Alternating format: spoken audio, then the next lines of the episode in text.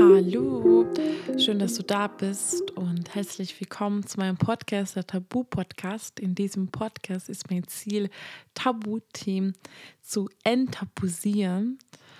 Und das heutige Thema ist definitiv das emotionalste Thema, was ich hier auf dem Podcast hatte. Es geht um Totgeburt. Und es ist unglaublich, ähm, dass das Thema Fehl- und Totgeburten so, so stigmatisiert sind, obwohl so häufig es passieren und so viele Betroffenen einfach sich alleine fühlen und äh, sich selber die Schuld geben. Und das darf niemals passieren. Und ich bin super dankbar, dass Fabienne, eine Followerin von mir, ja, sich freiwillig gemeldet hat bei mir und ähm, ihre Geschichte mit uns teilt und damit Mut gibt und erzählt, wie sie damit umgegangen ist, beziehungsweise wie sie und ihr Partner damit umgegangen sind.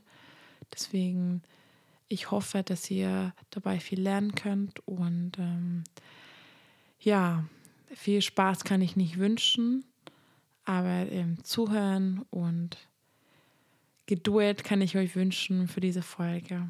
Heute ist Fabian äh, Gästin bei mir in einem Podcast und ich freue mich mega, dass äh, Fabian hier ist, weil das Thema einfach so, so wichtig ist. Wir werden heute, wie ich schon mal im Intro erwähnt habe, über ähm, eine Totgeburt oder eben auch Stillgeburt genannt, wenn ich richtig bin.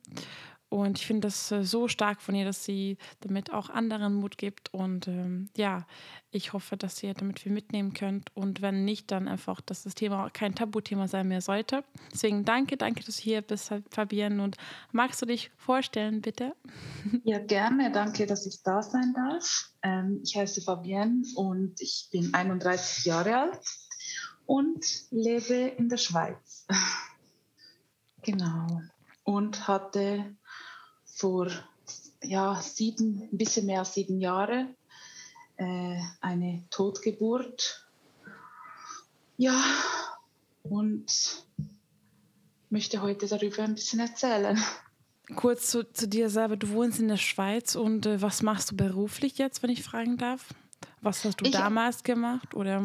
Also damals war ich im Verkauf. Ich war in einem in einer Geschenkeboutique mit äh, sehr viel italienischen Weinen und Spezialitäten. Ich ähm, komme aber ursprünglich, also ich habe zwei Ausbildungen gemacht, Gastronomie und Kleinkinderzieherin und ähm, habe dann aber in den Verkauf gewechselt und arbeite jetzt in der Logistik. Komplett was anderes. Das stimmt. Ja. Das stimmt, das stimmt. Okay, verstehe. Und du hast immer schon in der Schweiz gewohnt dann? Ja, ich bin Schweizerin. Ich bin in Zürich aufgewachsen und lebe jetzt wegen meinem Partner im Kanton Aargau. Er kommt aus Basel und das ist so schön in der Mitte von Zürich und Basel. Ich ja. war noch nie in der Schweiz, obwohl ich super viele musst Freunde du, da habe. Musst du unbedingt. So schön. Auf jeden Fall, ich habe richtig Lust. Aber Wenn du Berge zurück, machst. Ja, ach, ich liebe Berge. Also ich liebe auch Snowboard fahren oder Wandern. Deswegen Dann musst du. ich freue mich schon. Ähm, genau, also zurück zum Thema. Ähm, genau, zurück zum Thema Totgeburt. Ähm, äh, kannst du ähm, kannst du einfach uns erzählen? Also, oh, ich habe, ich weiß gar nicht, wo ich anfangen soll.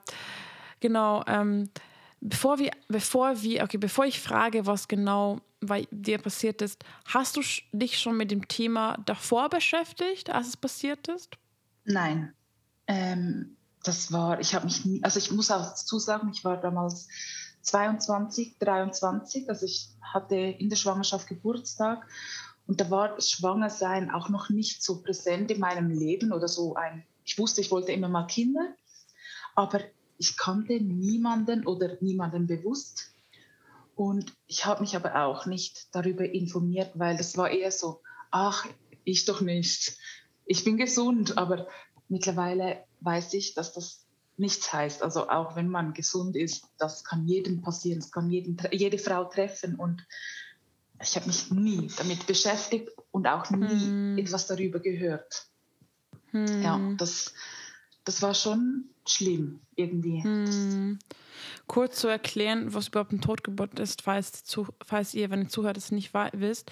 Das ist ähm, Totgeburt ist bei der Geburt nach der 22. Schwangerschaftswoche ja, keine. Lebenszeichen genau. mehr aufweist. Oder, und mindestens 500 Gramm, 100 Gramm. Das, Baby, genau. das Baby wiegt. Genau. Und in diesem Fall dürfen auch die Eltern dem Kind einen Namen geben. Namen dürfen und sie sowieso geben. Sowieso, aber, okay. Ja, also es, also ich weiß jetzt halt nicht, wie das in Deutschland genau ist, aber bei uns ist, man bekommt ein Familienbuch und wird dann eingetragen und eine Beerdigung und alles, also so im Familienstammbaum. Das wird erst ab 500 Gramm oder ab der 22. Äh, Schwangerschaftswoche hm. eingetragen. So, Namen geben kann man vorher natürlich auch schon. Ah, okay, genau, okay. Das ist einfach. Und das heißt ja Sternenkind, oder? Genau, das ist einfach so ein Überbegriff, wo damals ähm, die Eltern von Sternenkindern also eine Organisation gegründet haben und auch den Namen dazu gegeben. Also ich weiß nicht genau warum, aber ich finde es perfekt. Ich finde diesen Namen wunderschön. Hm. Hm. Und du bist dann eine Sternenmama. Genau. Hm. Genau. Ja, das habe ich schon mal öfter gehört, tatsächlich, ohne dass ich richtig wusste, was es bedeutet. Mhm. Äh, finde das, das hört man äh, öfter und ähm, ich wusste es tatsächlich gar nicht mit dem mit der Totgeburt, dass es diese 500 ähm, Gramm Grenze und ähm, ich kann, ich weiß ja, es gibt ja auch Fehlgeburten und die kann ja, mhm. das passiert ja viel, viel früher. Mhm. Ähm, aber mit Totgeburt, ich wusste nicht dieser genaue Unterschied, weil, wie du meintest, es ist das Thema, wo man wo wieder so ein Tabuthema ist und ähm, viele wissen gar nicht davon, beziehungsweise es betrifft, betrifft echt vielen. Ähm, ich glaube, das war eins von vier Frauen, kann eine Fehlgeburt auftreten und trotzdem so, so, so stigmatisiertes Thema. Mhm. Das ist. Wie. Äh, Entschuldigung. Alles gut, nein, wollte. Du meintest, du hast dich nie beschäftigt, weil du eben gedacht hast, ja, das kann nicht passieren. Kannst du uns mal dann so genau so erzählen, einfach ja, wie es passiert ist? Ähm, erstmal war die Schwangerschaft, war das geplant dann oder wie, wie, wie kannst du mal uns zurückbringen in die Zeit? Also, das war im Anfangs August, da war ich mit meinem also mittlerweile mein Ex-Partner, aber wir sind beste Freunde immer noch. Und ähm, es war nicht geplant. Und ähm, aber wir haben uns trotzdem sofort gefreut. Und an dem Tag, ich weiß noch, es war Dienstag, ich hatte frei. Ich ging aufs Klo und ich hatte meine Tage nicht. Ich wusste sofort, dass ich schwanger bin. Da ging ich in die Stadt und habe einen Test gekauft und ging nach Hause, habe den Test gemacht, der war positiv. Und in diesem Moment wusste ich, dass irgendwas nicht in Ordnung war mit meinem Kind. Ich wusste es, aber ich dachte, vielleicht hätte ich eine Eileiterschwangerschaft oder keine Ahnung. Ich, ich habe einfach gespürt, irgendwas ist nicht gut mit meinem Kind. Gut, ich bin damals zu meinem Ex-Partner ähm, gezogen. Er heißt Alex. Und ich hatte dort noch kein, keine Frauenärztin musste noch rumtelefonieren, weil irgendwie alle nahmen keine Neupatienten mehr auf. Da habe ich eine ganz tolle Frau gefunden. Die hat mich auch nicht abgewimmelt, weil viele haben am Telefon gesagt, ja, ist eh noch zu früh. ich so, ja, aber ich merke, dass irgendwas nicht gut ist. Ich merke das. Ja, machen Sie sich keine Gedanken. Ist, Sie haben erst heute den Schwangerschaftstest gemacht. Die Frau Dr. Luginbühl hat mich dann ein paar Tage, eine Woche später ähm, eingeladen für die, also, für, also hat mir einen Termin gegeben. Da war aber auch alles gut. Also man hat einfach, wie Sie auch schon gesagt, man hat nichts gesehen, ein Punkt. Wow, also wirklich noch nichts. Aber ich war einfach beruhigt, dass ich schon mal da war, dass keine Eileiterschwangerschaft besteht oder Scheinschwangerschaft, keine Ahnung. Ich hab, war dann plötzlich total paranoid. Und dann war ich beruhigt. Und trotzdem hatte ich immer noch das Gefühl, dass irgendwas nicht gut ist. Und das Schwierige für mich war, meine Mitmenschen, ich weiß, ich bin ihnen auch absolut nicht böse, aber viele haben gesagt, ach komm, Fabienne, du bist jung, dein Partner ist jung, ihr trinkt kein Alkohol, ihr raucht nicht, ihr, ihr seid fit, ihr seid gesund, ihr habt keine Vorgeschichte. Nein, alles kommt gut. Und ich habe mir das immer ein bisschen selber gesagt. So, äh, ein paar Wochen später hatte ich dann leichte Blutungen, so braun, also es war nicht Blut, sondern eben so brauner Ausfluss. Und das habe ich dann ähm, habe ich dann wieder der Frauenärztin angerufen und sie hat gesagt, ja, das kann gut passieren, aber sie wusste ja, dass ich ängstlich war. Da kam ich vorbei und auch da war noch relativ alles gut. Also sie hat nichts gesehen, was irgendwas hindeuten könnte, was jetzt da nicht stimmen, also nicht stimmen könnte. Dann etwa in der 13. Schwangerschaftswoche, da kommt ja immer den großen Test, ob alles Nacken, ähm, Faltenmessung und Fingerzählen und einfach alles die Leber und und und einfach alles korrigieren. Und da sagt es mir, es sieht gut aus. Man sieht nichts, was man jetzt, äh, was für Sorge, also wo, wo äh, wir uns sorgen müssten. Aber es gäbe noch die Möglichkeit, und das sagt sie mir, weil sie eben meine Sorge einfach kannten, einen noch größeren Test zu machen im Krankenhaus. Sie hätte die Mittel nicht. Und ich habe sofort Ja gesagt und ich kannte mich auch nicht so. Ich bin kein ängstlicher Mensch, überhaupt nicht. Aber ich hatte einfach dieses Gefühl und ich, ich habe es nicht losgebracht. Und dann habe ich mich entschieden für diesen großen Test und war dann zwei Wochen später dann im Krankenhaus mit meinem Partner und das war auch ganz eine tolle Ärztin. Die hat ich Ultraschall gemacht und die hat sofort gesehen, dass da was nicht gut ist. Aber ähm, sie hat auch gesagt, schlimm können wir jetzt noch nicht sagen. Es ist einfach so, ähm, dein Kind hat ganz, ganz viel Urin, also im, in der Blase, und du hast relativ wenig Fruchtwasser. Okay, sie so, es, es könnte sein, dass er vielleicht nicht richtig wir, ähm, dass er lernen müsste zu pinkeln.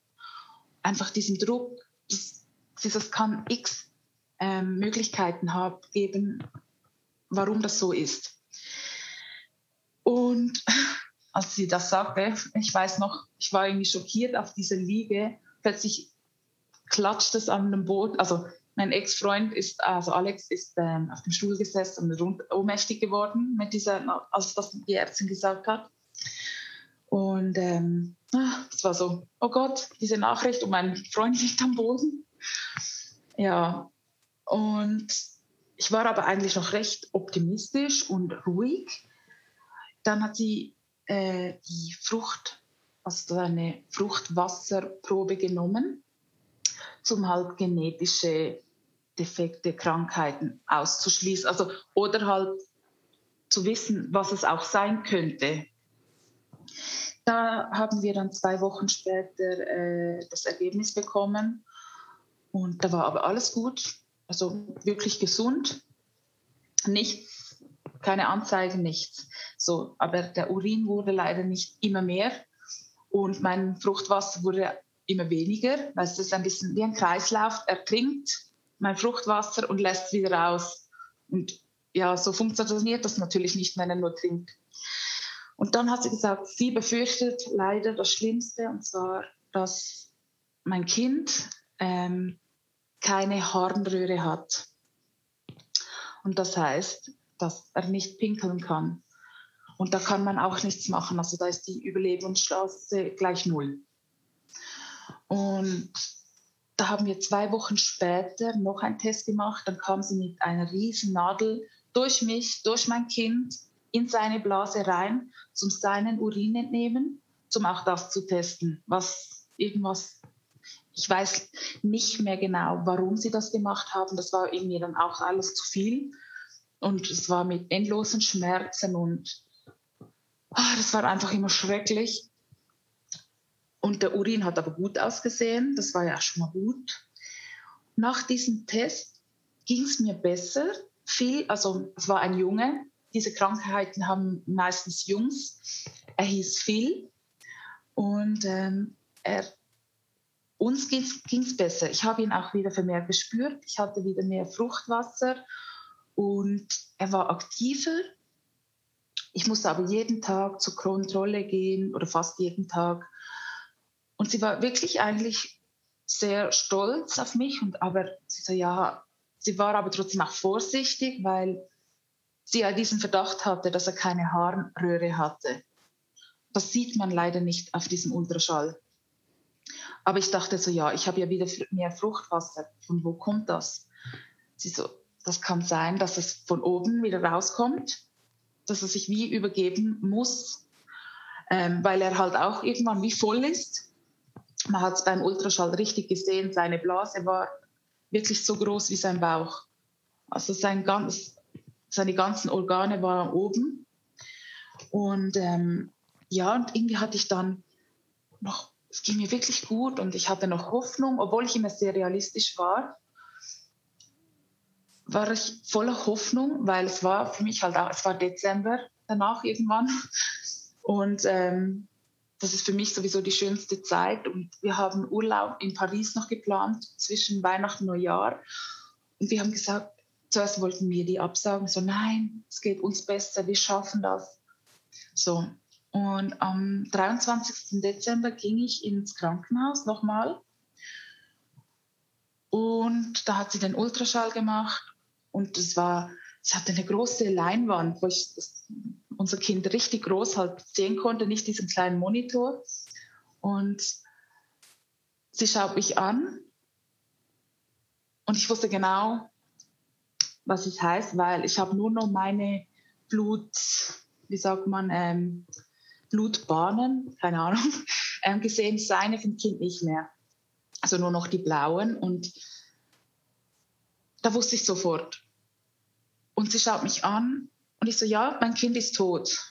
Und ich war wirklich, und sie war irgendwie schockiert, dass ich das so ausgesprochen habe, aber es war in, bei mir so ein Schockmoment. Und ich hatte noch überall diese Gleitcreme auf dem Bauch vom Ultraschall, habe mein Shirt runtergezogen und sie so, ja, wir müssen das weitergehen, wir sprechen. Ich so, ja, das Kind muss jetzt raus. Und sie so, ja, wollen wir jetzt darüber reden. Ich so, nein, ich muss jetzt nach Hause. Ich, ich, dachte, ich ersticke. Ich war ja ganz alleine da, weil mein Partner damals immer draußen gewartet hat, weil ich habe gesagt, ich liebe dich, aber ich ertrage das nicht, wenn du auch noch umfällst. Also ich kann das nicht handeln zusammen. Und dann lief ich einfach an ihm vorbei. Ich so, ich muss raus. Ich dachte wirklich, ich ersticke. Und dann draußen habe ich ihm gesagt, dass Phil gestorben ist. Und ähm, da gingen wir nach Hause ich war noch recht gefasst. Alex hat ähm, sehr oft, also hat, der, der erste Tag hat er nur geweint, nur geweint. Und ich habe auch geweint, aber ich war eher gefasst. Und dann hat mir die Ärztin angerufen und gesagt, ja, wir müssen, also ich könnte frei entscheiden, wann ich das Kind gebären möchte. Ähm, es gibt auch Eltern, die das Kind bis zum Geburtstermin in sich tragen. Das wollte ich aber nicht, weil für mich war das wie eine Belastung.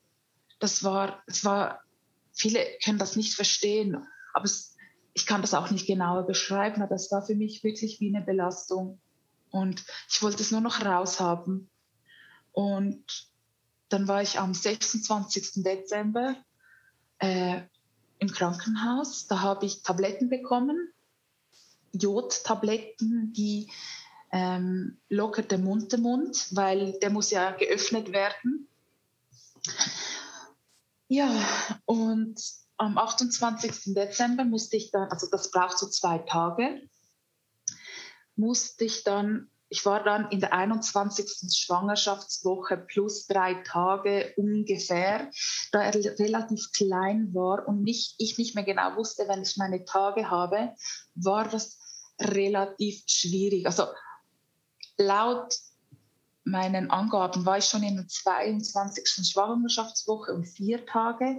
Aber es war extrem schwierig, das so zu, wo ich jetzt bin. Und das kam mir dann wirklich darauf an, ähm, eben wegen diesem Eintrag, weil 500 Gramm war er nicht. Er war viel zu klein. Deshalb war es auch so schwierig. Die haben mich jetzt aber auf die 22. Schwangerschaftswoche einfach datiert, dass ich, ja, sie hat ja gesagt, eben, man weiß es nie genau. Und ja, dann zwei Tage später, eben am diesem 28. Dezember, war ich im Krankenhaus, morgen um 8. Und das sage ich halt einfach, für mich war das, ich muss sagen, ich wurde gut betreut. Ich hatte ganz liebe Leute um mich. Ich war auch nicht in der Geburtsstation. Ich war Nasen, Ohrenstation, Halsstation, weil sie einfach nicht wollten, dass ich mit anderen gebärenden Müttern oder Schwangeren einfach in, also in Kontakt treten kann.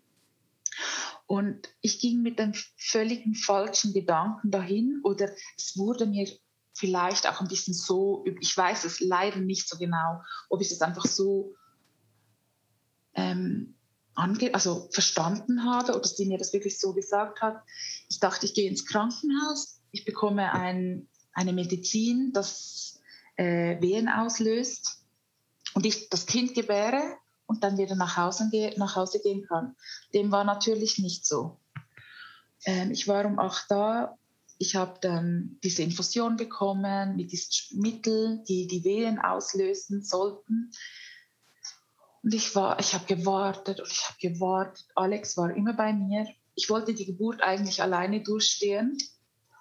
Und ähm, es ging einfach nicht voran. Und ich immer so, ich habe ein bisschen Krämpfe, sind das Wehen? Und jedes Mal die Ärzte, nein, das sind noch lange keine Wehen. Und dann, das, das, war so schlimm für mich, weil ich einfach nicht, bei jedem Zucken im Unterleib dachte ich, das sind Wehen oder jetzt kommen sie. Und es ging dann nicht weiter und irgendwann haben sie mir noch eine Infusion gesetzt und dann kamen die größeren Schmerzen. Du kannst dir das vorstellen, wie eine feste Regelschmerz. Also wirklich extrem fest, aber halt auch nicht so, wie alle die Wehen beschreiben. So. Und ich konnte aber Alex irgendwie, der war überhaupt total überfordert. Da habe ich meine Mama angerufen. Ich habe meine Mama angerufen, ich so, bitte komm. Ich glaube, ich habe Wehen. Und ich vergesse das nie mehr. Eigentlich ein Fahrweg mit dem Auto etwa 45 Minuten. Meine Mutter und in der Schweiz ne, es ist immer krass mit Blitz, also Blitzer und Bußen, so ähm, Strafzettel. Sie war in 17 Minuten da. Also ich weiß nicht, wie die gefahren ist. Und sie hat mich dann begleitet und für meine Mama war das auch extrem schlimm, weil ich dann immer stärkere Schmerzen bekommen habe. Aber es ging nie wirklich los. Und dann, das war auch ein Satz, den ich jetzt, jetzt, also auch schon früher verstanden habe, aber damals nicht. Da hat meine Mama die Hebamme gefragt, kann man nichts machen, dass es schneller vorangeht? Warum muss sie noch leiden? Also für das, warum kann man keinen Kaiserschnitt? So, das geht nicht wegen ähm, der Plazenta und die Größe zum Verhältnis. Das geht leider nicht. Dann ähm, sie so, und für viele Mütter, sie hielt meine Hand und sagte zu mir, für viele Mütter geht es plötzlich zu schnell. Und ich dachte, ist die doof? Ich hä? Ich, ich habe es absolut nicht verstanden. Ich fand sie einfach nur mega doof. Also in diesem Moment fand ich sie wirklich einfach nur doof und es hat mir überhaupt nicht geholfen. Und dann ging es dann langsam immer mehr. Dann ging ich dann runter in den Geburtssaal. Ich war zum Glück auch ganz alleine. Also es war an diesem Abend keine andere Frau da. Das bin ich wirklich sehr dankbar. Und ich wollte keine Art PDA, weil wenn ich eine, es heißt anders, aber es ist ähnlich wie eine PDA, hätte ich weniger Schmerzen gehabt. Aber ich hätte keine Vollnarkose bekommen bei der Plazenta. Also ich musste die Plazenta ja rausoperieren, weil die löst sich ja nicht, wenn das Kind stirbt. Und die kann nicht drin bleiben. Somit, und ich wollte eine Vollnarkose, einfach für mich. Ich wollte nicht wach sein, um zu wissen, was die da unten noch machen. Und deshalb durfte ich dann keine PDA haben. Und da war ich dann unten in diesem Gebärsaal und es war oh, unfassbar schlimm. Diese Schmerzen und diese Dauer, weil ich habe ja kein Kind, das mir mithilft. Ich musste das immer, mit, also ich musste das ja mit meiner eigenen Kraft herauspressen eigentlich. Und der Mund, der Mund hat sich leider nicht wirklich vergrößert, also geöffnet. Und ähm, sie hat auch gesagt, ja, jetzt, ich habe aber schon Blut verloren und es war dann auch ein bisschen alles ein bisschen kritisch, also jetzt nicht lebensgefährlich, aber halt kritisch.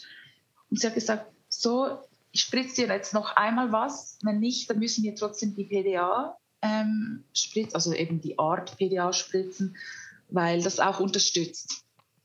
Ist so gut. Und da hatte ich dann das Glück und irgendwie sind dann aber seit da schon sechs, sieben Stunden vergangen. Also ich war schon sechs, sieben Stunden immer wieder in den Wehen.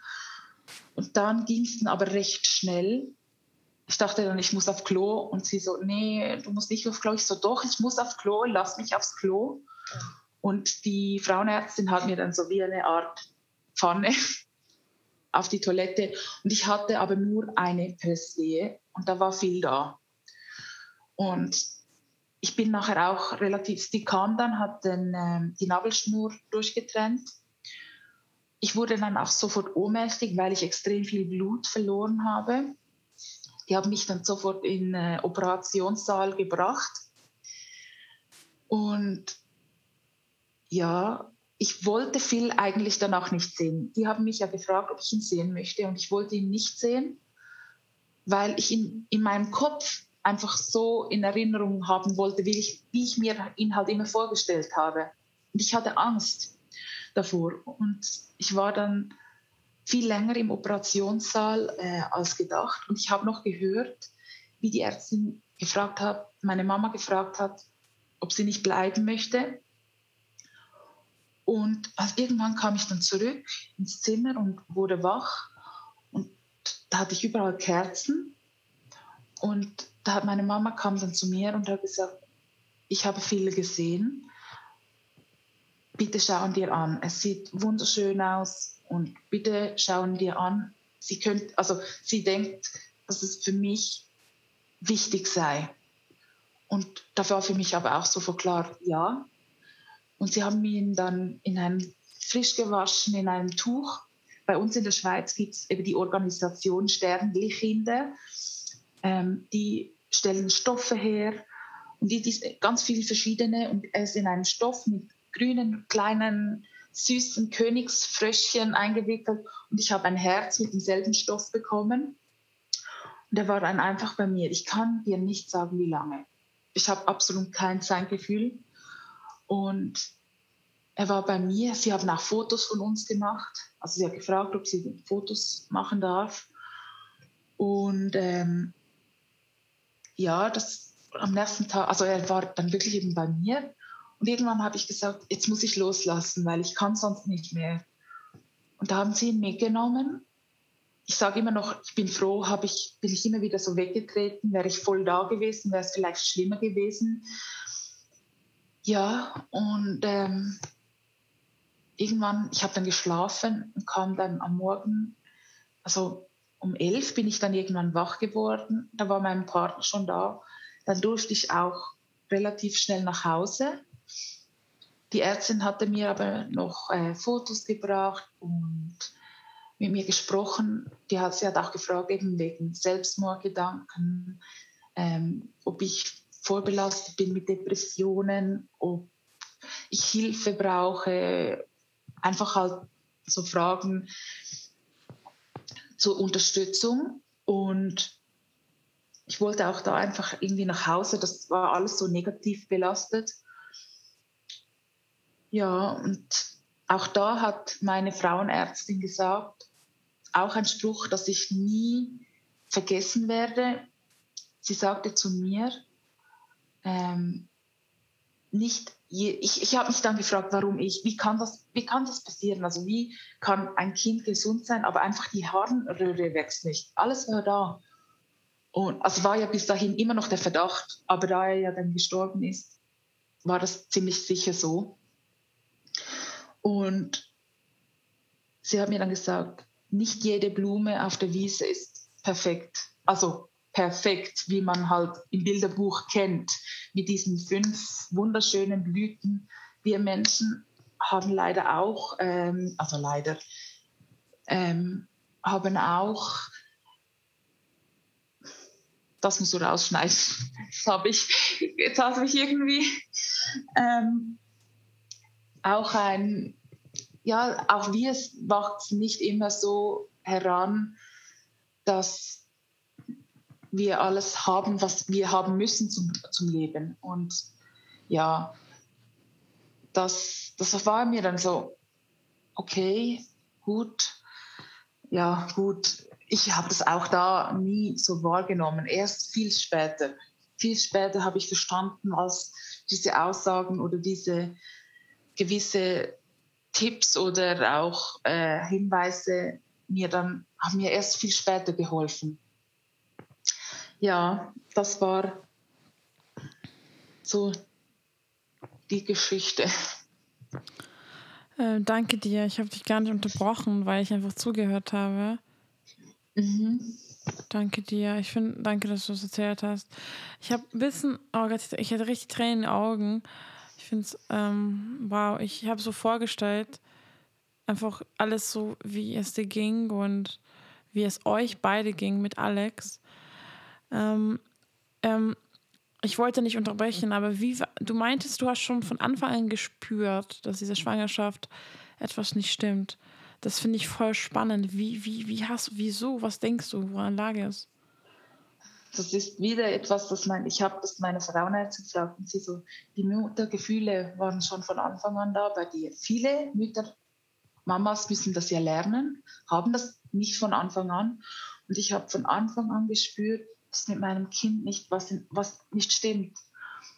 Und eine lange Zeit habe ich mir auch Vorwürfe gemacht. Ich habe mir so gesagt, ich bin schuld, dass, weil ich mir das wie eingeredet habe. Und mhm. jetzt mittlerweile, eben es ist auch eine Zeit vergangen, kann ich sagen, nein, das war einfach mein Gefühl, was mich von Anfang an begleitet hat und am Schluss leider auch nicht getäuscht hat. Und also ja, das, ich kann dir das, ich, ich kann dir das, ich hatte das Gefühl auch nie wieder. Ich wusste, das war einfach ein Druck und ich, ich wusste, es stimmt was nicht. Und das war nicht, das ist auch etwas, was mich bis heute noch so krass fasziniert. Mhm. Und das war wirklich von Tag an.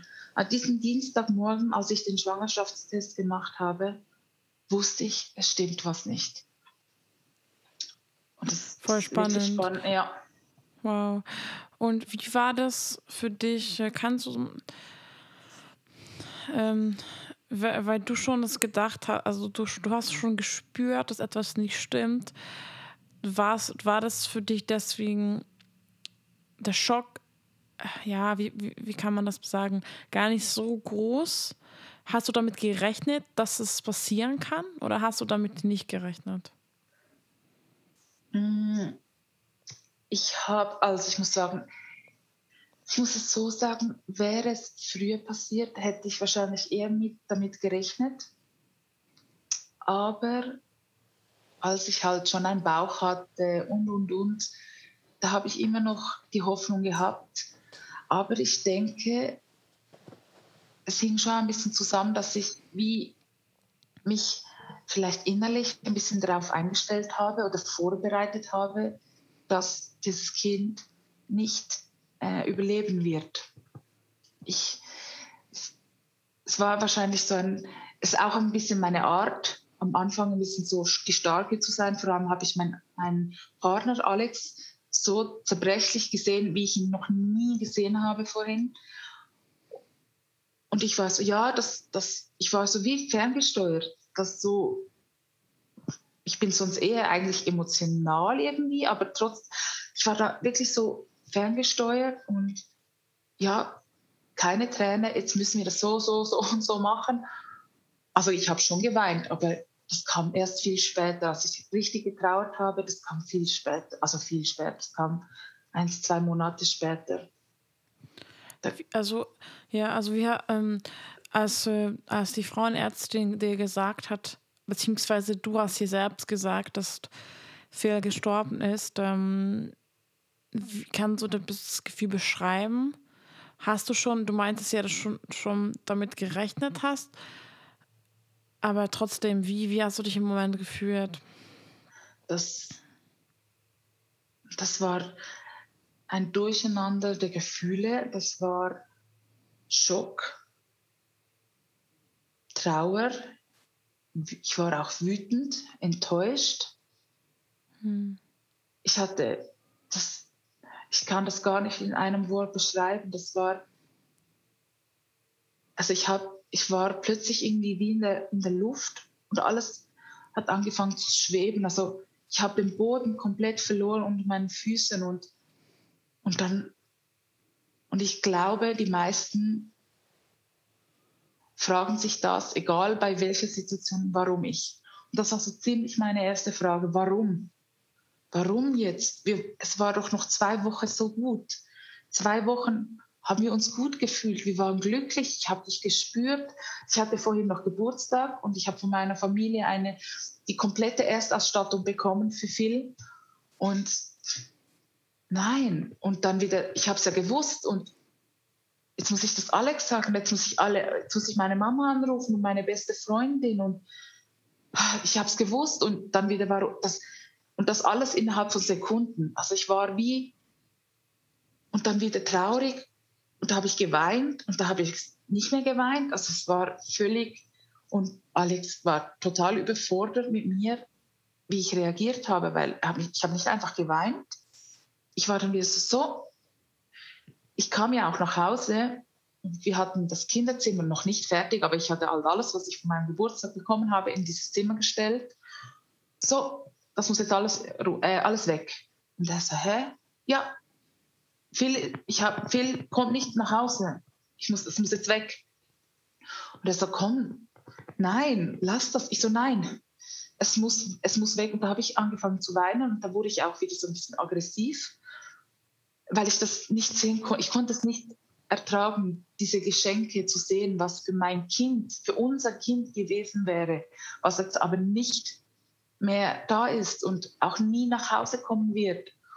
Und ich habe noch mit meiner besten Freundin einen Tag, nein, das war ja nach genau zwischen Weihnachten, Neujahr wollten wir nach Paris und einen Tag vor Paris wollten wir noch den Kinderwagen einkaufen gehen. Sie hat mir das zu Weihnachten und Geburtstag geschenkt und ich so, ich muss Vanessa noch anrufen. Wir müssen gar nicht einkaufen gehen.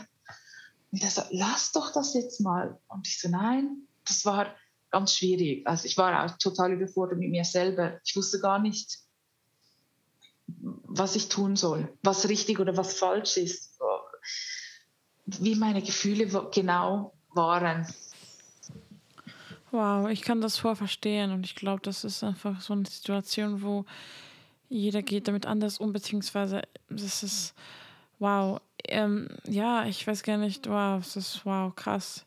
Ich kann es verstehen, wenn du meinst, du wolltest die, die, Sachen nicht sehen, die Kindersachen, das mhm. absolut, das, das macht für mich voll Sinn, weil du im Moment, das macht dich halt noch trauriger, ähm, hast du das Gefühl, beziehungsweise, ähm, ja, wie, wie war danach? Hast du Unterstützung bekommen?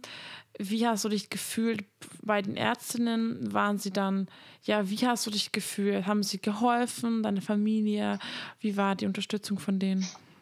Ganz unterschiedlich. Also, ich habe einen wichtigen Punkt, was mir auf dem Herzen liegt, was ich finde, da haben die Ärzte und die Hebammen bei mir vers ja, versagt, ist vielleicht ein bisschen hart ausgedrückt, aber ähm, als ich die Infusion an diesem 28. Dezember am Morgen um 8 Uhr gelegt bekommen habe, so ich war total sensibel, traurig, nervös, hatte Angst.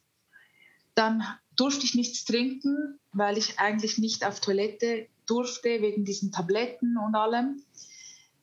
Da hat sie die, konnte sie die Spritze nie, also die äh, Infusion nicht richtig legen. Das hat, tat mir total weh. Und dazwischen fragte sie mich noch, möchte ich einen Pfarrer? Möchte ich, äh, dass mein Kind beerdigt wird? Und ich konnte in dieser Zeit mir keine Gedanken machen, weil jemand sticht mir mein Handgelenk voll äh, die andere zupft irgendwie am anderen Handgelenk irgendwas rum. Mein Partner war ja, durfte nicht mit nach unten, der war ja oben.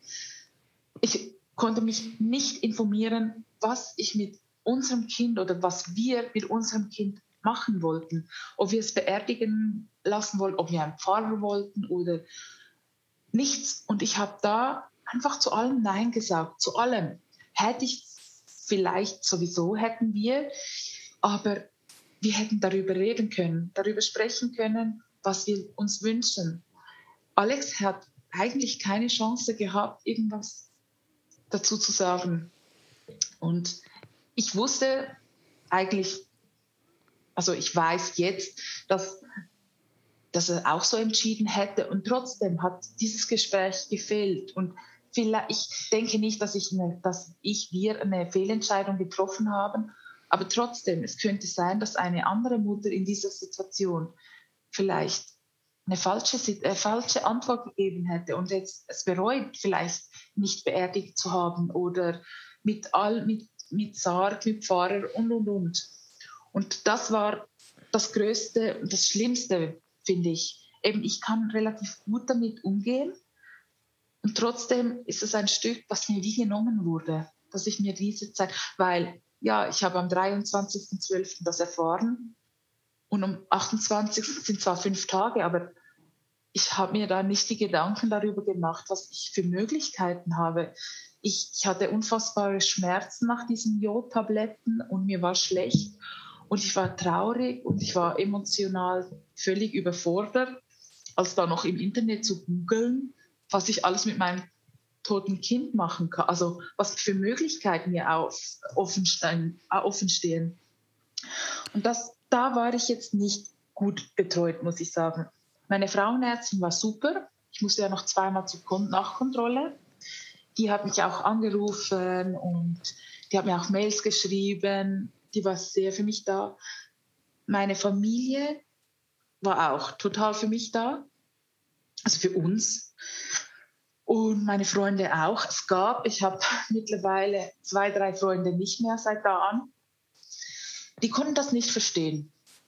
Und ja, die, ja, die dachten so, ja, du kannst ja wieder schwanger werden. Du bist ja noch jung. Und diese Aussage äh, finde ich am schlimmsten. Und das habe ich so oft gehört. Auch von Fremden. Ich habe eben in dieser Geschenksboutique gearbeitet, als ich wieder kam. Die so, hast du dein Kind schon bekommen? So, nein, ich habe es verloren. Das war auch ganz schlimm. Ich musste es jedem irgendwie sagen. Also ich musste es nicht, aber wir sind ja auch nicht blind und viele haben leider einfach auch nicht das Feingefühl, was ich nicht mal böse nehme, weil wenn ich jemanden täglich sehe oder oft sehe, weil es war in einer kleinen, in einer kleinen Stadt, man hat sich gekannt, würde ich vielleicht auch fragen, weil ich war so lange weg es war über ein halbes Jahr weg, dann kann ich mir ja noch vorstellen, ah, sie hat es bekommen. Aber da ich, musste ich das dann ja immer sagen. Und viele sagten dann einfach, ach, Fabienne, du bist ja noch jung. Oder ja, du kannst noch viele Kinder kriegen. Und ich nehme ihnen das nicht böse, aber ich denke einfach immer, wenn du nichts, wenn du überfordert bist mit dieser Situation, was ich absolut verstehen kann, dann sag einfach lieber nichts als sowas, weil das, das, das tut nicht gut. Das, Im Gegenteil, das, was hat das damit zu tun, dass ich jung bin oder noch Kinder kriegen kann? Es ist nicht dieses Kind. Es ist nicht, das ist mein erstes Kind und ich habe es geliebt von Anfang an. Und da hilft auch nicht, dass ich noch zehn weitere Kinder auf die Welt bringen kann. Es macht es nicht besser. Und das war am Anfang ganz schwierig. Und eben zwei, drei Freunde haben sich auch weil ich dann halt einfach keine Energie gehabt habe, zum, also zum sich treffen und rauszugehen und Skifahren zu gehen. Ich war wirklich ganz oft zu Hause, einfach alleine für mich oder mit meinem Partner oder einfach meinen engsten Freunden und Familie. Und da gab es schon zwei, drei, die haben das nicht verstanden, aber es ist mir auch egal. Ich war am Anfang, also mit einer, bei einer bin ich echt verwundert, extrem, weil sie immer so auf tolerant gemacht hat, ich verstehe alles und sie war sehr spirituell und sie hat mir immer sehr viel Kraft gegeben und sie war immer für mich da. Aber damit hat sie mir einen Brief geschrieben, sie sei enttäuscht von mir, dass ich mich nicht melde und ähm, es sei ja, ich sei ja noch nicht hochschwanger gewesen. Das Kind wäre ja nicht auf der Welt gewesen und sie findet es schade und sie sei schwerst enttäuscht von mir. Dass ich mich nicht mehr gemeldet habe und somit möchte sie meine Freundschaft nicht mehr haben. Und da dachte ich dann auch, tschüss, sowas brauche ich einfach nicht in meinem Leben. Oh Mann, das tut mir voll leid. Ähm, ähm, ja, aber das, wie lange, du hast, du meintest, wie, also du hast quasi schon ein bisschen Auszeit genommen, äh, vor der, also äh, nach, ähm, was passiert ist. Du hast dann ein halbes Jahr nicht gearbeitet, oder? Ja, also es war ja dann im November, Dezember war ich, war ich krankgeschrieben, weil ich psychisch einfach nicht in der Lage war. Dazu kam, dass ich ja jeden, fast jeden Tag ins Krankenhaus musste und ich einfach, ich hatte einen recht langen Arbeitsweg und ich wirklich nicht in der Lage war. Dann kam ja dann die Geburt und dann war ich noch fast drei Monate, war ich noch zu Hause. nachher habe ich mit also Teilzeit angefangen und dann wieder bis Vollzeit hin. Genau. Ja, die Auszeit habe ich auch gebraucht und ich empfehle das, also jeder Mensch ist anders und es gibt sicher Menschen, die brauchen weniger lang oder noch länger. Aber ich finde das so wichtig. Ich weiß ja nicht, wie es bei euch in Deutschland jetzt ist mit dem Krankheit, also äh, wenn man krank ist oder eben Schwangerschaft, äh, Verlust, also hat bei uns, ich wurde krank geschrieben vom Arzt. Da musste ich einfach auch nicht arbeiten gehen. Finde ich voll wichtig. Vor allem, das ist auch nicht nur, also es ist auch natürlich körperlich und natürlich mental ja. super schwierig. Wie ging es Alex? Hat er direkt angefangen zu arbeiten? Oder, oder weiter, also weitergemacht? Ähm, er ist äh, Maurer und er hatte im Winter immer vier Wochen Urlaub. Das kam ihm sozusagen zugute. Er hätte sich aber nicht krank schreiben lassen. Das war ja auch ganz schwierig, die Zeit zwischen uns ähm, er hat den ersten ein oder vielleicht noch zwei Tage geweint war sehr traurig. Also er war auch viel länger noch traurig. Nur er zeigt seine Emotionen nicht und er hat äh, seine Gefühle. Ich stelle mir das immer so ein bisschen bildlich vor. Seine Gefühle in ein kleines Truhe geschlossen, abgeschl also zugemacht, Schlüssel weg. Dort sind seine Gefühle, was mit viel zu tun hat, da sind sie drin und da bleiben sie auch drin. Wir haben viel, immer wieder über viel, viel gesprochen. Mehrheitlich habe ich geredet über das Thema. Und es gab auch viel Streit zwischen uns, weil ich das einfach nicht verstehen konnte. Ich konnte nicht verstehen, wie jemand so trauert. Und das, ich war halt auch noch jünger und es war eine Ausnahmesituation. Heute wüsste ich das oder würde es wahrscheinlich auch anders damit umgehen, aber ich konnte es echt nicht verstehen, ähm, warum er einfach nicht, dass er das einfach wegschließen konnte. Was ich ja eigentlich wusste, dass er das, er hat es nicht vergessen oder er war nicht weniger traurig als ich. Er ging einfach komplett anders damit um. Ich war eher die Laute und die die, die Gespräche gebraucht hat oder ähm, gemeint hat. Gesundheit. Dankeschön. Und er überhaupt nicht. Er, hat, er musste nicht mehr darüber reden und das war sehr schwierig. Also ja, du kannst ja mit deiner Psychologin reden oder Freundin. Ja, kann ich. Danke. Aber ich brauche einen Partner an meiner Seite. Und das war für mich schon schwierig. Ich habe mich oft alleine gefühlt. Das war extrem schwierig. Hm. ja, das kann ich verstehen. Aber ja, wie du meintest, jeder geht anders um damit. Mhm. Und das ist ähm, wahrscheinlich für ihn ähm, ja interessant. Du hast aber Hilfe geholt, oder? Also professionelle Hilfe. Ja, ich habe Professor, aber viel später. Das war, also ich kam, es war so, ich habe dann relativ, vielleicht so ein, zwei, drei Wochen nach der ganzen Geschichte, habe ich viel geweint. Ich fiel in ein Loch und habe mir immer die Frage gestellt, warum ich? Warum? Warum? Was habe ich getan, dass ich das jetzt wieder erleben muss, also wieder, ich hatte das noch nie erlebt, aber es war so alles ein bisschen schwierig in meiner Vergangenheit und jetzt das auch noch. Warum?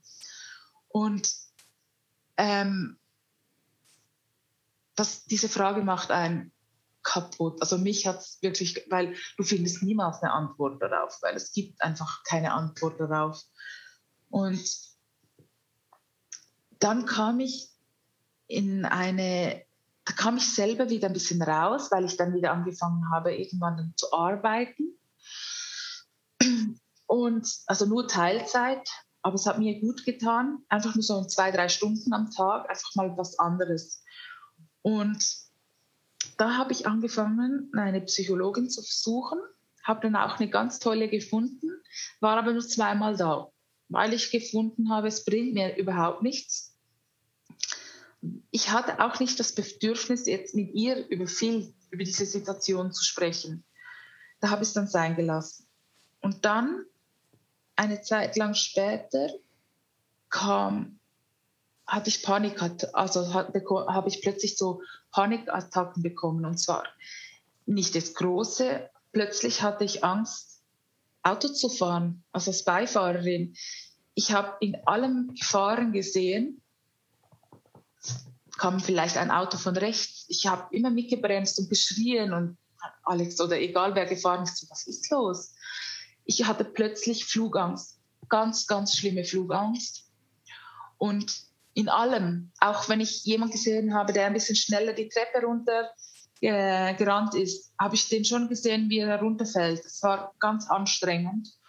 Und da ging ich dann zum Arzt, habe ihm das erzählt und er hat gesagt, ja, es wäre vielleicht trotzdem wirklich wichtig für mich, dass Sie jetzt zu einer, wirklich wieder zu einer Psychologin oder zu jemandem gehen, wo Sie über das reden können. Das ist Verlustangst. Sie haben einen Verlust erlitten und Sie haben jetzt Verlustängste, auch wenn es bei Fremden ist. Also, dass dem etwas passieren könnte, ist das ein Verlust. Oder in ein Flugzeug zu steigen oder in, ins Auto zu sitzen und nicht selber zu fahren, da habe ich die Kontrolle nicht, wie beim Fliegen natürlich sowieso. Da habe ich keine Kontrolle und da hatte ich jedes Mal Panik. Und dann ging ich dann zu, einer Psycholo zu einem Psychologen und ich wollte einen Mann. Bei ihm war ich dann auch wirklich ein Jahr lang. Am Anfang zweimal die Woche, nachher nur noch einmal und nachher alle zwei Wochen, dann einmal im Monat und dann war das dann gut. Und ich bin wirklich sehr, sehr froh, dass ich das gemacht habe. Ich habe immer noch gewisse Verlustängste. Die Flugangst habe ich leider nicht weggekriegt. Aber ich kann jetzt ohne Problem ins Auto sitzen, wenn jemand anders fährt. Ich habe es schon manchmal noch so leicht, aber nicht mehr so ausgeprägt wie damals. Oder auch wenn jemand die Treppe hinunterspringt, habe ich das gar hm. nicht mehr. Ja. Okay, wow.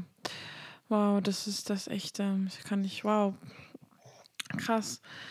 Ähm, was würdest du ähm, dir wünschen, dass Menschen im Umgang mit Sternenkinder Eltern besser machen?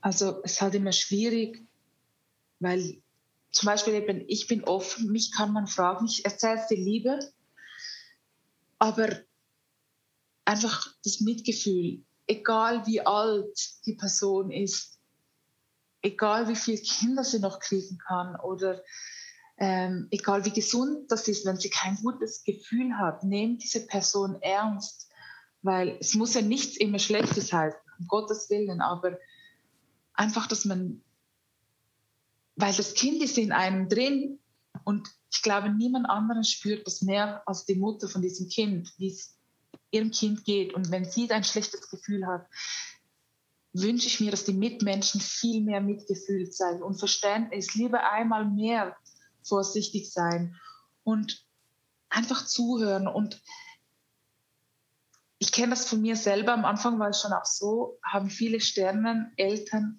Es ist halt ein Thema, man möchte darüber reden, weil es eben so ein großes Tabuthema ist. Und irgendwie jedes Mal halt darüber zu reden, zu sprechen, ist halt auch immer wieder verbunden mit dieser schmerzvollen Zeit und diesem Verlust. Und trotzdem sage ich immer, versucht darüber zu reden. Ich müsste nicht ins Detail gehen, aber schweigt das nicht, weil schweigt nicht, weil wie sollen sie dann auch lernen? Wie sollen die Mitmenschen dann auch lernen den Umgang mit also mit uns und einfach viel Mitgefühl, weil es egal wie alt das Kind ist, auch wenn es so acht Wochen war, nur acht Wochen waren, es ist ein Kind, das wurde gewünscht meistens und geliebt und egal, kein, lieber nichts sagen, wenn man unsicher ist oder sagt, hey, ich bin überfordert, ich weiß nicht, was ich dazu sagen soll, kann ich was für dich tun? Ist immer noch besser als irgendwie mit, mit so unsensiblen Sprüchen, auch wenn die sicher oft nicht böse gemeint sind, aber es tut einfach nicht gut. Mittlerweile kann ich das auch sagen, wenn das jemand noch zu mir sagt, aber damals konnte ich das nicht. Und das hm. ist einfach wichtig. Ja, Darum habe ich mich ja. ja auch entschieden, dass ich darüber reden möchte. Eben ich, als ich früher, also als, als es passiert ist, habe ich vielen erzählt, ja, ich hatte eine Totgeburt und dann kam viel so, ah, ich auch. Nein, ich hatte eine, ich war, hatte keine Totgeburt, aber ich war auch schwanger, habe mein Kind auch verloren. Und dann war ich schon so, das war so, wie ich war auf der Bühne und habe es erzählt und immer mehr Frauen sind aufgestanden. Und ich dachte so, wo wart ihr? Wo wart ihr die ganze Zeit? Ja, wir möchten nicht darüber, ich schäme mich, weil bei der Nachbarin und bei meiner Cousine, da klappt es sofort. Ja, schäme dich nicht. Im Gegenteil, ich, ich war da wirklich so, wow. Und ich bin auch froh, dass es Social Media gibt. Und es hat sich schon wirklich gebessert. Also klar, vor sieben Jahren war das alles noch nicht so mit äh, Instagram und so. Und für das bin ich echt dankbar, dass man sieht, ich habe auch durch Instagram noch einmal mehr gesehen, dass ich überhaupt nicht alleine bin. Im Gegenteil. Im Gegenteil, dass ich eine von vielen bin eigentlich. Und das, das ist schon, und ich finde auch so wichtig, dass man darüber, und viele sagen, ja, du musst es ja nicht immer sofort erzählen. Ja, ich gehe nicht hin, hallo, ich heiße Fabian und ich habe eine, aber wenn man auf das Thema kommt, ich bin in diesem Alter, da fragen viele, und möchtest du Kinder, hast du Kinder? Und da sage ich, ja, ich bin Sternenmama. Für viele ist das auch neu oder sind schockiert. Oh Gott, wieso sagst du das jetzt? Ja, du, du sagst ja auch, wenn dein Papa gestorben ist oder dein Bruder oder dein Opa oder dein Freund. Warum darf ich das nicht auch mitteilen? Nur weil er nicht auf der Welt war, also halt noch nicht ausgewachsen. Das ist hm. schon, ja. Hm. Ja, ich wollte das auch fragen, ob du andere kennst und das, äh, das ist interessant, dass wenn du dann offen darüber geredet hast, dass dann plötzlich ganz, ganz viele auch andere dann ja sich geöffnet haben. Mhm. Und das ist interessant, ja. Ja, das oh, du auch. Das ist so, man hat wie eine kleine Verbindung zwischen. Wir können komplett in einer anderen Welt leben, aber das verbindet, dass diese Geschichte, egal wie sie war oder wie sie aus, also ja, aus wissen wir ja, aber egal wie, wie sie war, oder das verbindet einfach. Das verbindet, egal, da kommt auch alles andere gar nicht, interessiert einen gar nicht. Es ist einfach die Geschichte, die dann zählt und man merkt dann einfach als Partnerin, äh, als Paar oder auch als Mama, man ist nicht alleine. Ich finde es manchmal ein bisschen schade. Ich höre immer nur die Frauen, darüber zu sprechen. Was, die haben ja leider diesen ähm, Akt mit der Geburt und allem, aber die Papas, man hört die Papas eigentlich nie und die sind ja genauso betroffen. Die leiden ja genauso wie wir. Und das fehlt mir manchmal, also viel. Es würde mich mal freuen, wenn ich, also freuen, du verstehst, wie ich meine, wenn ich auch mal einem Papa darüber spreche, wie es ihm halt so geht. Ich kenne halt nur die Geschichte von meinem Ex-Freund Alex und halt die paar, die ich kenne. Aber das, da haben wir auch nie groß über die, den Partner gesprochen. Das war dann einfach so, ja, das war dann halt einfach so. Das finde ich noch ein bisschen schade, dass die du nicht recht. laut werden. Absolut, du hast absolut recht. Das ist, du hast absolut recht. Ähm, finde ich auch, dass es wenig gesprochen wird. Ähm, deswegen habe ich auch gefragt, wie es ihm ging. Aber ja, das ist echt schade. Das wird immer, hat hauptsächlich über ähm, die Sternenmama halt gesprochen. Mhm. Und äh, kann man natürlich in gewissem Maß verstehen, weil mhm. sie, weil sie war die Person, die hat dieses Kind sagen sich getragen. Aber trotzdem, ähm, ja, die Papas, die Väter haben auch unendlich viel Schmerz erlebt und dabei voll oft, eben weil sie die Gefühle vielleicht nicht so zeigen, wenn sie nicht so beachtet. Ja. Und das ist auf jeden Fall auch traurig. Ja, weil die sind ja auch der Papa ist genau gleich viel wie die Mama. Auf jeden Fall. Auf jeden Fall. Ähm, ich habe noch ein paar Fragen. Ja. Ähm, also erstmal, wie geht es dir heute damit? Mir geht es gut. Ähm, es gibt immer noch mal Momente, da bin ich traurig.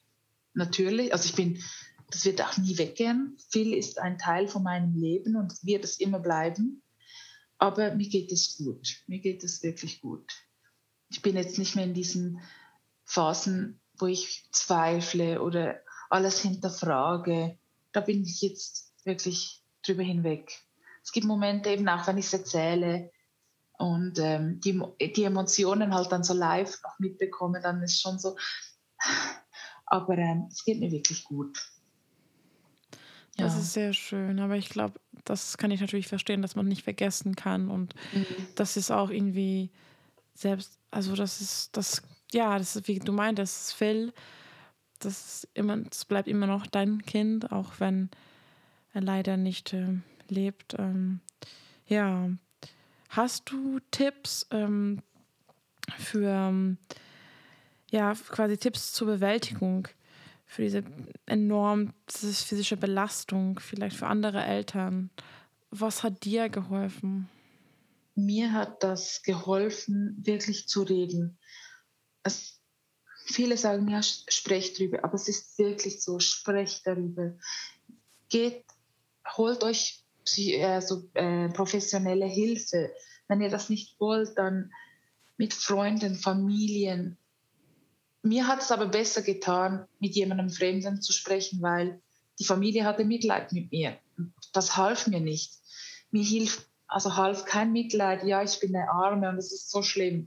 Das, das, also eben, jeder Mensch ist anders, aber das hat mir nicht geholfen. Deshalb brauchte ich diese Therapie und geht mit eurem Partner hin. Meiner hat das leider nicht gemacht.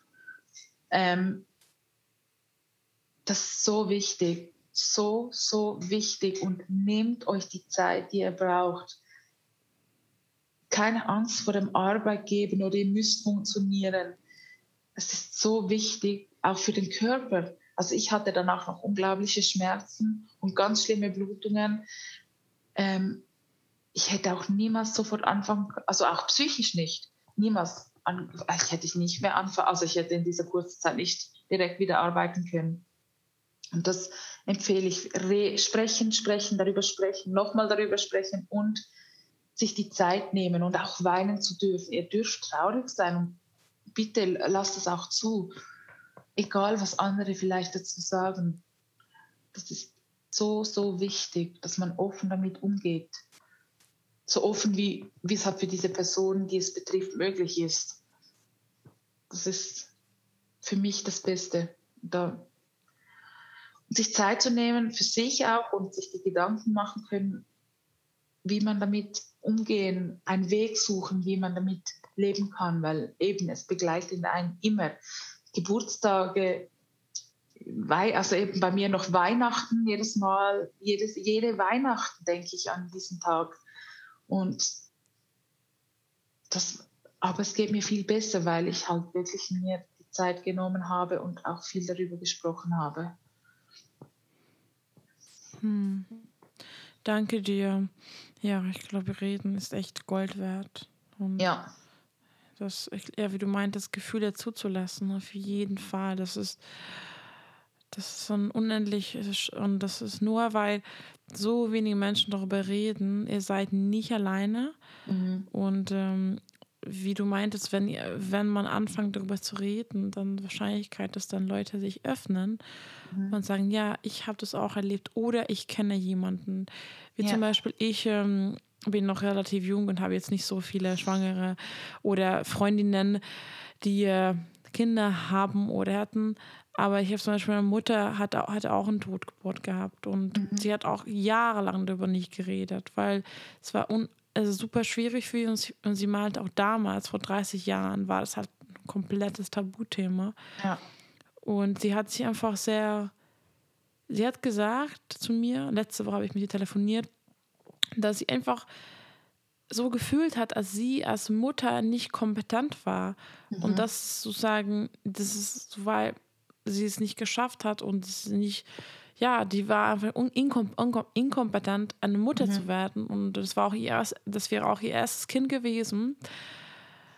Und natürlich, man, man fragt sich, ja, darf ich, kann ich wieder Kinder bekommen? Funktioniert mhm. das überhaupt? Und Gott sei Dank kam dann äh, kam ich und mein Bruder. Ein Segen für diese Welt. Nein, aber ähm, auf jeden Fall, ähm, zum Beispiel, ihr wurde gesagt, sie muss zwei Jahre warten. Ihr wurde gesagt, zwei Jahre muss sie warten. Das Problem war, meine Mutter war schon relativ, relativ alt, also sie war, wie alt war sie? 34. Mhm. Ja. Und natürlich, sie hatte keine Zeit zum Warten. Sie war so ja zwei Jahre Scheiße. warten ja, zwei Jahre warten. Wo, wohin? Ich muss, ich möchte ein Kind jetzt haben. Je, je länger ich warte, desto wahrscheinlicher wäre, dass mein Kind vielleicht doch nicht so gesund ist. Und tatsächlich, die waren bei ganz vielen Ärzten mit meinem Papa und dann eine Arzt in England meinte, mein Papa kommt aus Schottland, die war in England und er, sie meinte, oder er meinte, ich bin nicht sicher, dass nein, die Natur entscheidet. Mhm. Sie wird schwanger, wenn die Natur das will. Und sie wurde dann instant schwanger. Und dann kam mein Bruder. Äh, ja, und dann, mein Bruder ist gesund. Und deswegen, also wie gesagt, manchmal eine Natur entscheidet das. Auf jeden Fall, ja. Gott sei Dank, äh, ja, hat sie zwei Kinder bekommen, aber sie wird auch nie vergessen. Dass das der hat noch ein drittes, ja. Das, ähm, bei mir hieß es ein halbes Jahr. Und ich wollte, ich hatte danach mal eine Zeit, da hatte ich einen ganz krassen Kinderwunsch. Also ich wollte ich wollte jetzt ein Kind. Ich, es musste jetzt einfach ein Kind her. Das war ganz schlimm.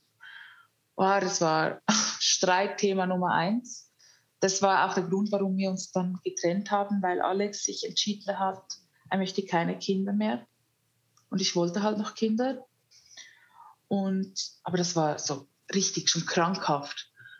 Das hatte ich auch. Das war ganz, das war ganz, oh, das war ganz schlimm, also schlimm ein anstrengendes Gefühl war das für mich, dass diesen verbissenen Kinderwunsch, weil da hat auch mein Psychologe gesagt, das wäre nicht richtig, weil du kannst viel, wie sagt man, nicht ähm, kompensieren mit einem anderen Kind oder ersetzen mit einem anderen Kind.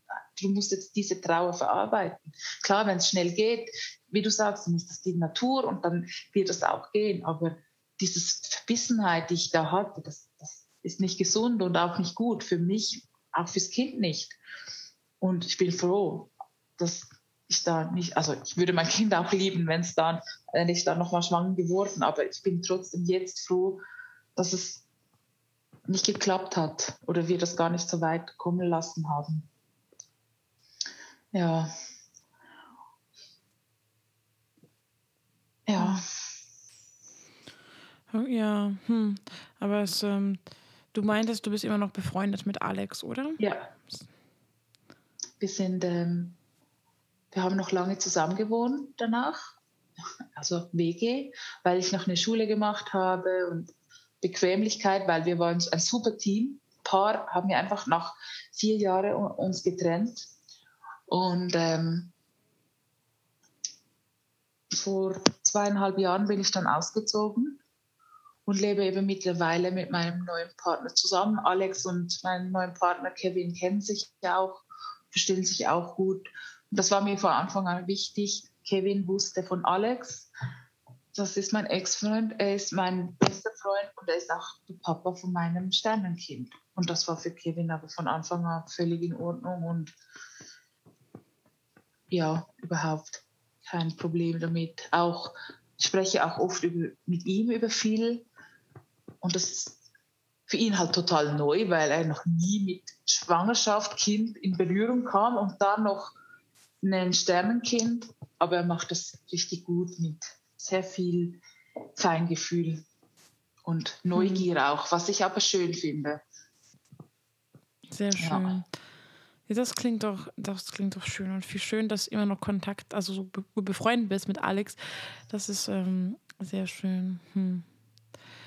Ja, ich glaube, ich glaube, ähm, ja, es, ähm, ich weiß gar nicht, was ich sagen soll. Ich muss auch erstmal verarbeiten. Das Thema ist natürlich super emotional und ich, ich wollte erstmal mich auf jeden Fall bei dir bedanken, dass du es erzählt hast, auch wenn es wahrscheinlich echt nicht einfach ist für dich, diese ganze Gefühle, Emotionen wieder rauszugraben. Aber danke dir, dass du da offen geredet hast und gib etwas noch, was du loswerden möchtest. Du hast schon so viel erzählt, aber falls ja. noch etwas los. ähm, ja, etwas einfach noch, weil es mir jetzt gerade in den Sinn gekommen ist, wegen deiner Mama. Ihr seid nicht schuld und ihr seid gute Mamas. Das, das, das habe ich mir auch immer gesagt. Ich bin nicht fähig, Mama zu sein. Darum wurde es mir genommen. Und ich bin noch zu jung und ich bin zu schlecht und ach, Karma wegen meiner Vergangenheit und weiß nicht alles, was ich mir da ausgemalt und mir, die, mir alleine die Schuld gegeben habe. Und das ist für mich so wichtig, dass jede Frau und jeder Mann, dem das passiert, dass ihr nicht schuld seid. Es ist die Natur, die leider nicht immer nett zu einem ist. Und macht euch nicht verrückt, ihr seid nicht schuld. Und es sagt auch nichts aus, ob ihr eine gute Mama oder Papa seid. Ihr seid eine gute Mama, ein guter Papa. Und trotzdem kann euch leider dieses Schicksal passieren. Und das ist mir so wichtig. Viele geben sich einfach die Schuld und das so, nein, da, da werde ich fast so, nein, einfach nein. Aber ich hatte das auch und ich glaube, das ist aber leider auch normal. Aber ihr seid nicht schuld. Ja. Danke dir, Fabian. Danke dir. Danke dir. Es hat mich gefreut, dass ich meine Geschichte erzählen durfte. Dankeschön, dass du offen warst und ähm, wenn, falls jemand Fragen hat, können sie dir vielleicht auf Instagram schreiben? Ja, jeden, jederzeit. Ich bin offen dafür. Super. Sehr schön. Danke dir. Danke äh, dir. Es ist tatsächlich so ein Abend bei uns, deswegen ich wünsche dir einen schönen Abend. Das wünsche ich dir auch. Und danke, dass ihr eingeschaltet habt und auch wenn das Thema auf jeden Fall keine, ja, kein Thema ist, wo man jetzt glücklich rausgeht, aber es leider das Leben ist nicht immer glücklich und man muss über alle, alle Seiten reden und ähm, ist auch ein Tabuthema und ich hoffe trotzdem, dass ihr vielleicht mal helft, einfach vielleicht besseren Umgang mit Sternenkindeltern oder eben, wenn ihr mal es erfahren habt, dass ihr dann mit euch selber einfach zu euch ja netter seid und wie Fabian meinte, niemals euch selber die Schuld geben. Deswegen danke, dass ihr hier wart und wir hören uns dann nächstes Mal. Danke, Fabian, dass du hier warst. Danke. Ciao, ciao. Tschüss.